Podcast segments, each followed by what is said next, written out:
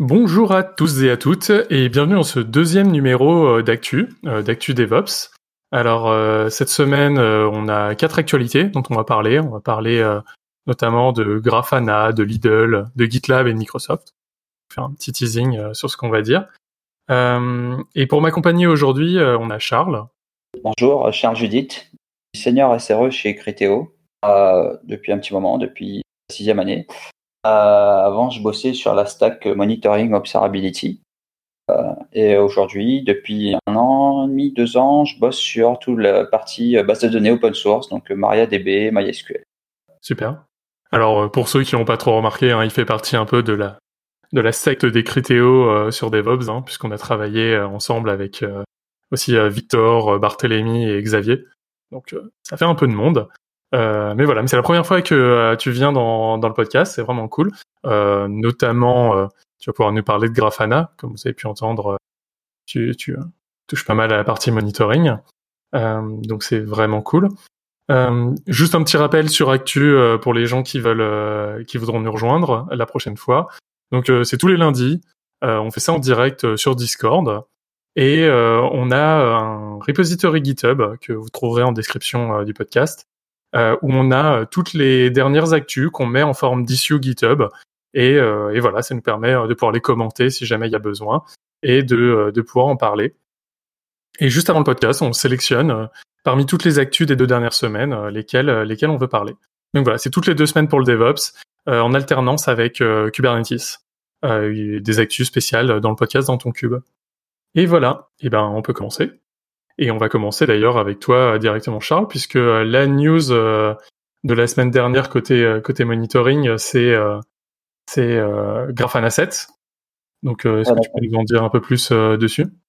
Exactement. Donc, l'événement, alors je vais un petit peu plus de contexte. Grafana 7 a été annoncé lors du, de la conférence online Grafana, vu que GrafanaCon n'a pas pu avoir lieu à cause du, de la pandémie actuelle. Euh, du coup, euh, ils ont fait la conférence online. Donc tous les jours, il y a une ou deux, un ou deux talks tous les soirs. Et du coup, euh, il y a le, la personne qui était à la base de Grafana, Torkel, il a présenté Grafana 7 avec des choses assez intéressantes selon moi, notamment au niveau de la partie UX design, où maintenant quand on veut faire quand on a un dashboard de fait. Par exemple, on peut analyser les données du dashboard. Donc, on a un petit tableau qui s'ouvre sur le côté avec euh, les données qui s'affichent. Euh, par exemple, avant, quand on avait des problèmes ou quand on voulait voir si on avait assez de données sur un dashboard, donc il fallait partir en mode édition, faire quelques actions. Donc, c'est très intéressant. Euh, sur la partie, donc pour rester sur la partie UX, aujourd'hui, quand on met plein de single stats, les single stats, c'est des panels où en général on met un pourcentage, où on met un petit graphe, un gros, un gros cube en fait. Euh, aujourd'hui, on a une espèce de d'auto euh, auto auto ajustement où on peut prendre tout ce type de ce type de petit panel là et on peut le scroller facilement. Avant, on était en mode je peux mettre euh, par palier. Que là, apparemment, on peut mettre en mode freestyle. C'est super cool. Euh, alors c'est super cool quand on est pointilleux sur quand on fait un dashboard parce qu'on veut que ce soit bien aligné, on veut que ce soit comme ça. Donc là c'est vraiment pratique pour le coup. Ça paraît pas grand chose mais c'est intéressant. Euh, on a vu l'apparition de nouvelles icônes euh, pour tout ce qui est euh, panel, etc. Donc euh, les panels graphes, stats, Geoge et compagnie. J'avoue que le petit panel Polystat avec les petits nids d'abeilles, ça me fait penser un peu à Datadog, mais bon, c'est peut-être que moi. non, non, mais c'est, à mon avis, c'était pas que toi parce que euh, on voit aussi dans la dans la release, il y a toute la notion du tracing et euh, des logs qui étaient apparus déjà avec euh, Loki avant. on voit vraiment que Grafana, en tout cas dans cette version 7, donc là le tracing, donc ça s'intègre avec les Jaeger. Donc pour ceux qui connaissent pas Jaeger, c'est un produit du CNCF qui permet d'avoir des traces en format open tracing. Euh, et donc euh, Jaeger peut être une data source pour euh, Grafana 7. et donc avoir avoir les traces et donc pour potentiellement pouvoir les mixer avec Loki en, termes de sources. Donc on peut avoir notre monitoring, notre tracing et les logs directement dans notre Grafana. Ah oui, euh, Grafana continue son excellent travail parce que je pense que c'est un excellent travail qui est fait derrière pour fournir une plateforme d'observabilité entre guillemets open source parce que là, avec l'ajout du support du tracing, comme tu l'as dit, on voit vraiment qu'ils poussent vraiment à fond sur Loki derrière et qu'ils veulent vraiment que les gens commencent à utiliser un peu comme Grafana, un peu comme un équivalent justement Datadog, qui est une plateforme d'observabilité payante. Donc là, apparemment, ils voudraient faire l'équivalent plus ou moins en mode open source. C'est très intéressant. Euh, ça montre euh, tout le travail qui a été fait euh, là-dessus. Donc franchement, bravo à eux. après, qu'est-ce qu'il y a comme changement majeur Le nouveau panel pour les tableaux, ouais, c'est un peu plus, c'est un peu plus pratique qu'avant. Avant, les tableaux dans Grafana, moi, j'aimais pas du tout. Là, avec ce qu'ils ont fait, avec des ajustements de manière très facile comme ça, avec quelques clics, ça me donne envie d'utiliser un peu plus le panel tableau, parce qu'avant, c'est génial, quoi pas sa pratique. je pense de euh, toute façon qu'on pourra faire, on pourra faire un numéro euh, sur l'observability euh, de, de DevOps.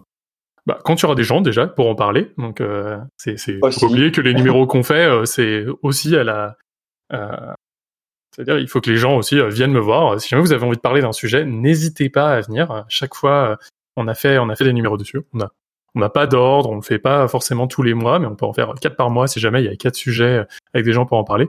Et je pense que Grafana et toute cette notion de d'observability en fait euh, dont tu as parlé peut être très intéressante pour cette notion de gestion avec les traces, avec euh, Loki. Donc, Loki d'ailleurs on n'en a pas trop parlé, mais c'est un, un log agrégateur euh, pour Kubernetes et qui est extrêmement simple. Le but étant d'être l'équivalent d'un Prometheus pour les logs globalement. Jamais je résume un peu le, la volonté du projet. Euh, mais euh, mais voilà et tout ça intégré dans, dans Grafana ensuite. D'ailleurs c'est des projets Grafana. Loki c'est un projet fait par Grafana. Euh, donc voilà un peu pour Grafana 7, mais je pense qu'on aura un sujet. Euh, il faut qu'on fasse, un, fasse sujet dessus un jour plus long pour que vous ayez un peu plus les bases et que vous arriviez à comprendre peut-être toute cette notion d'observability en, en, en, de manière globale, pas que le monitoring, pas que, enfin, mais aussi tout ce qui va avec le tracing, etc. Euh, deuxième news euh, que j'ai vue. Euh, alors là, une petite news très rapide, mais si jamais vous l'avez pas vu passer, ça peut être assez intéressant. On n'a pas beaucoup de détails encore, mais c'est Lidl qui regarde pour faire un concurrent d'AWS. Alors pourquoi j'ai retenu ça comme news un peu DevOps C'est parce que je trouve ça assez drôle en fait d'avoir AWS en fait vient d'Amazon et d'avoir en fait toutes ces toutes ces entreprises là du secteur du de la grande distribution qui euh, se disent qu'elles peuvent euh, concurrencer à ma AWS en fait, se dire que en fait c'est le même métier que de que de livrer des chaussures ou de vendre des chaussures, vendre des livres, vendre du vendre tout ça et de faire des de faire du cloud. Alors, est-ce qu'ils vont réussir, est-ce qu'ils vont pas réussir, je ne sais pas. Mais je trouve ça assez marrant en fait comme comme logique de se dire on a une infrastructure, maintenant on peut essayer de la vendre à d'autres. Alors, je pense personnellement qu'ils arrivent extrêmement tard. Euh, je connais pas l'infrastructure de Lidl, je connais personne qui est dedans. Donc, à part si vraiment ils ont quelque chose de ultra euh, game changing, comme on dit, euh, c'est-à-dire que Lidl est un vraiment un innovateur particulier dans le domaine du cloud, quelque chose qu'on ne sait pas et qu'on découvrira quand ils euh, quand ils se lanceront.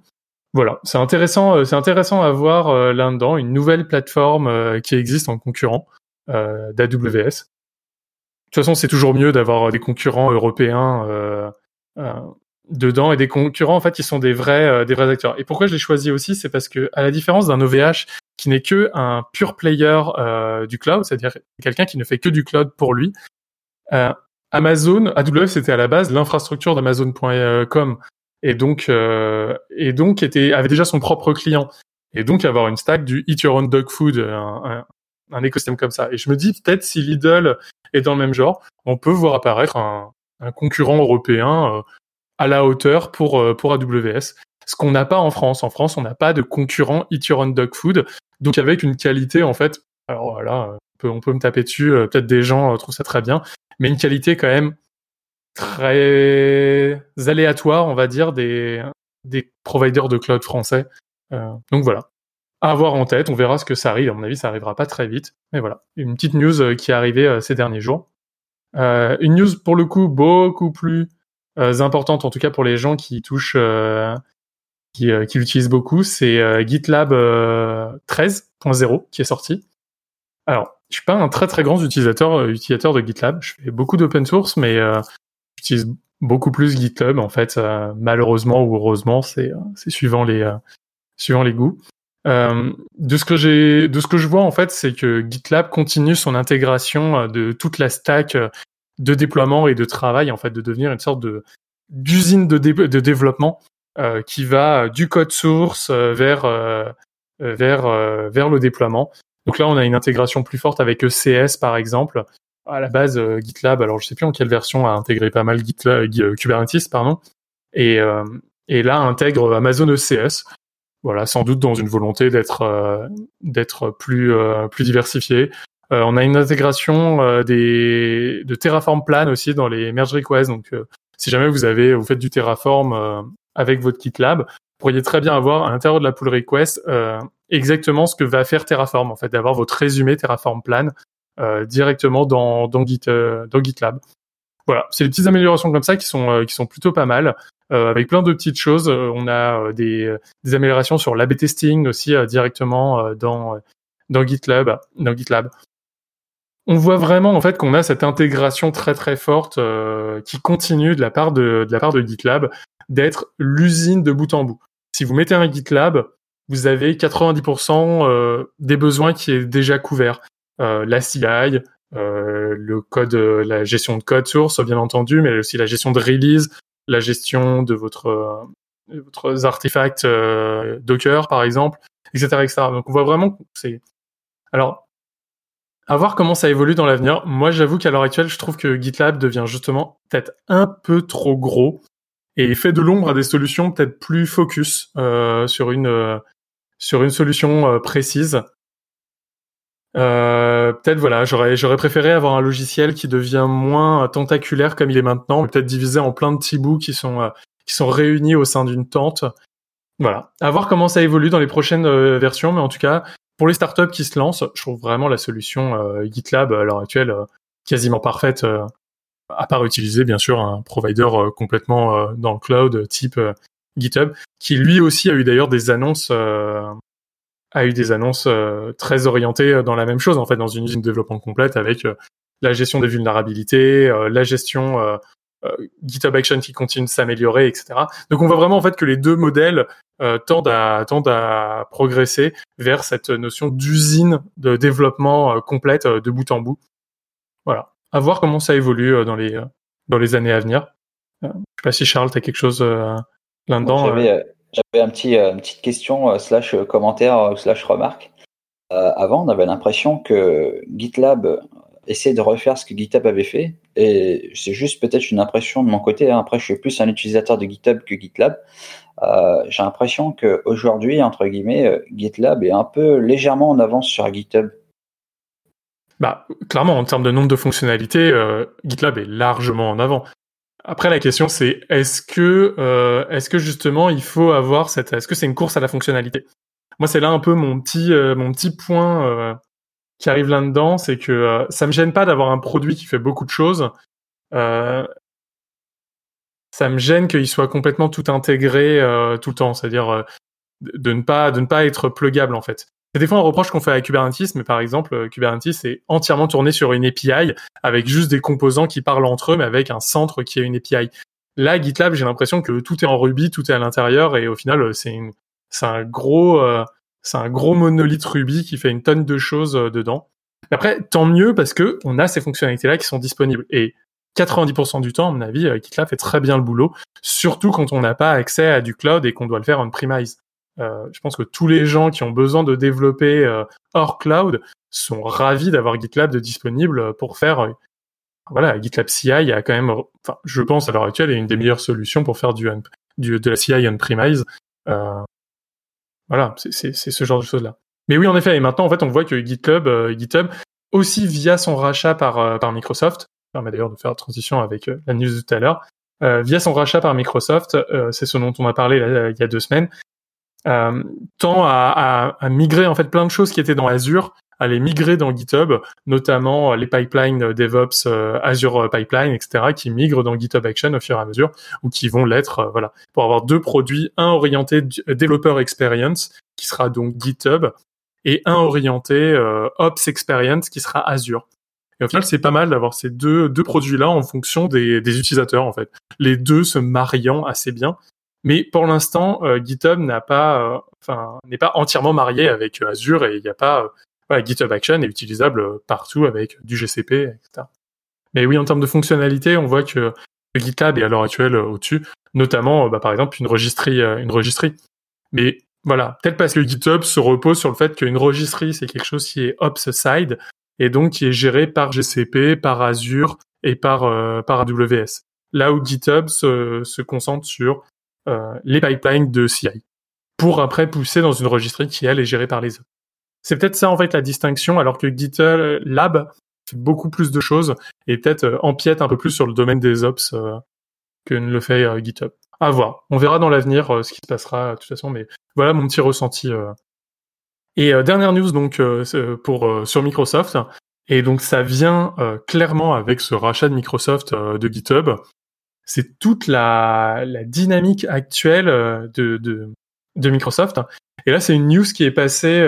voilà, c'est une petite news d'une interview en fait dans The Register où, euh, où en fait des gens maintenant chez Microsoft tendent à dire que euh, que euh, Microsoft était du mauvais côté de l'histoire euh, en termes de technologie.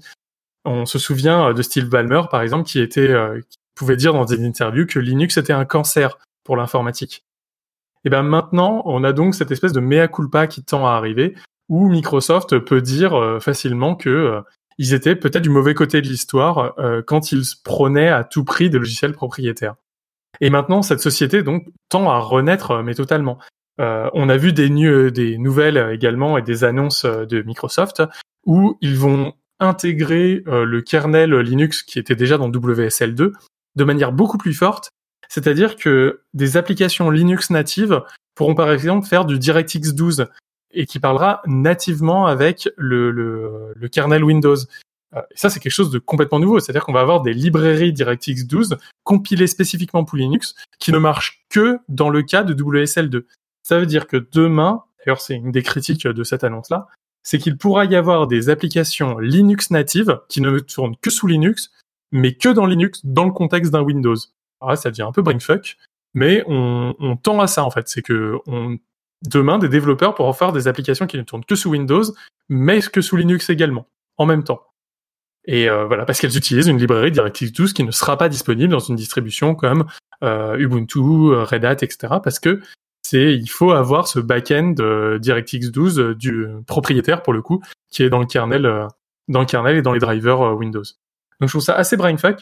Et je me demande en fait quand est-ce que Microsoft va pas tout simplement devenir une distribution Linux, puisque là, si les applications, si les gens se mettent à développer des applications 100% Linux dans un contexte Windows, ben, jour, en fait, le kernel Windows pourra devenir un kernel Linux, ça changera pas grand chose, les API seront les mêmes. Et on a peut-être là, en fait, le début d'une création d'écosystème euh, sur le kernel Linux, avec, en fait, une phase de transition euh, à l'heure actuelle où on a les deux kernels en parallèle qui tournent ensemble l'un à côté de l'autre, le temps que les développeurs créent des applications avec les API POSIX, etc. Mais en pouvant continuer d'utiliser euh, les, les API traditionnels Windows pour euh, toute la partie graphique notamment.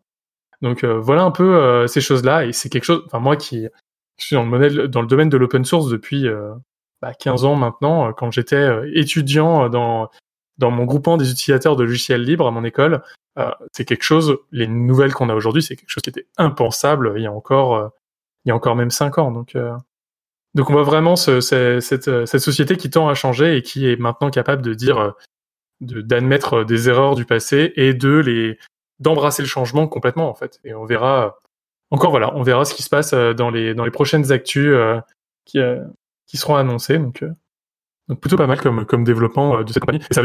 Dire également que bah, vos compagnies ne sont pas forcément voilà, elles ont peut-être pas l'habitude de faire l'open source, elles sont peut-être pas habituées, elles freinent peut-être des cas de fer. Mais si Microsoft a été capable de le faire et de changer à ce point-là, clairement toutes les sociétés sont capables de changer. Et c'est peut-être ça en fait qui à retenir. Euh, le DevOps, l'open source et toute cette gestion du changement incrémental. Si Microsoft a pu le faire, s'ils ont pu le faire dans Windows 10, vous pouvez le faire à peu près dans n'importe quelle euh, société sur n'importe quel projet. Ça dépendra juste du temps, euh, de la capacité des gens à s'informer et à savoir ce qui existe et ce que ça peut apporter. Mais un jour ou l'autre, ça viendra. et voilà. Et c'est pour ça que c'était un peu sur cette note d'espoir que je voulais finir cette, cet épisode d'actu. je sais pas si Charles, tu avais quelque chose là-dessus. Les petits commentaires, ouais. En effet, quand tu vois que récemment, enfin quand je dis récemment, c'est euh, je, crois trois quatre dernières années, il y a pas mal de gens entre guillemets euh, qui venaient du monde open source ou assez connus en termes de kernel Linux, etc. Tu vois, il y avait Jesse Frazel, il y a le gars qui a co-créé Kubernetes là, je sais plus il s'appelle comment, Brendan euh, Brendan Burns, je crois. Ils ont rejoint Microsoft et, je me disais, qu'est-ce qui se prépare derrière en fait? Parce que je me demandais, ils prennent des gens qui ne sont pas de ce monde-là en fait. Tu, tu dis de ce monde-là entre guillemets, tu vois et je me demandais bien ce qui allait arriver. Et ce qui pop, ça a l'air, euh, ça a l'air de, le vent a l'air de changer euh, côté Microsoft. Et c'est intéressant. Ouais, et même la culture interne a l'air de changer en fait. Euh, des échos que j'ai pu avoir. Là. Après, voilà, n'y travaillant pas, c'est dur de connaître. Ah, j'avais peur quand ils avaient racheté GitHub que GitHub devienne une plateforme assez chelou, que Microsoft impose des lois. Ça a l'air de ne pas vraiment avoir j'utilise encore GitHub, ça a l'air cool. Euh, moi, j'utilise euh, Visual Studio Code en remplacement d'Atom, donc euh, j'en suis satisfait, ça marche pas mal. je vois bien que côté Microsoft, après c'est l'évolution aussi peut-être du monde et de la société qui fait que bah, aujourd'hui les gens aiment bien tout ce qui est entre guillemets open, où ils peuvent voir le code, des trucs comme ça, même si en vrai beaucoup de gens ne vont pas aller changer le code, mais c'est juste pour dire voilà le code est là, je peux le lire. Ouais. mais, mais même là, dans la stratégie, euh, dans la stratégie Microsoft, c'est même un énorme changement avec euh, avant euh, quelque chose dont on parlait d'ailleurs il y a deux semaines, avec une avant une stratégie avec des, des des fournisseurs, avec des gens qui vendent des boîtes, qui vendent du conseil. Là, d'un seul coup, en fait, tout le conseil, toute la façon de penser la boîte, tous les fournisseurs, tous les tous les partenaires, etc. Tout ça change radicalement. C'est vraiment un changement, mais mais radical dans la notion même dont Microsoft fait de l'argent, fait de la, euh, travaille avec ses avec ses partenaires. C'est vraiment un changement, un changement radical. Euh, c'est c'est c'est vraiment intéressant et on voit même que IBM fait, a fait ce, ce genre de choix là en ayant racheté Red Hat. Euh, donc vraiment, euh, des choses plutôt pas mal qui tendent à se faire euh, dans les ces derniers temps. Euh, avoir ouais petite quote de Balmer, euh, Linux is a cancer. Euh, Balmer, ah, c'est un gars qui fait le show et puis il est CEO de la boîte à cette époque-là, tu vois. Il faut qu'il envoie du trash pour motiver les gens, pour qu'ils, pour qu'ils battent la concurrence, quoi. Balmer, c'est un gars comme ça, tu vois. C'est le gars, il, est fou, quoi. ouais. Mais voilà. Donc euh, là, autre temps, autre temps, autre époque, hein, ça passerait plus du tout ce genre de choses là maintenant. non, ça passerait plus. tant mieux, tant mieux ou tant pis. Je vous laisse juge, juge là-dessus. Ben voilà. Bah merci beaucoup euh, Charles pour cette première euh, dans, dans un des DevOps. J'espère te revoir euh, donc très vite, aussi bien sur l'observability que sur même autre chose. Et, et voilà, je vous donne, on se donne rendez-vous donc dans deux semaines pour un prochain numéro d'actu. Entre temps, d'autres podcasts sur Kubernetes. voilà, il y en a un qui qui devrait arriver sur l'authentification notamment. et la semaine prochaine, un actu avec K aussi pour pour les actualités sur Kubernetes. Voilà. Bah, merci beaucoup euh, euh, et à bientôt à tous.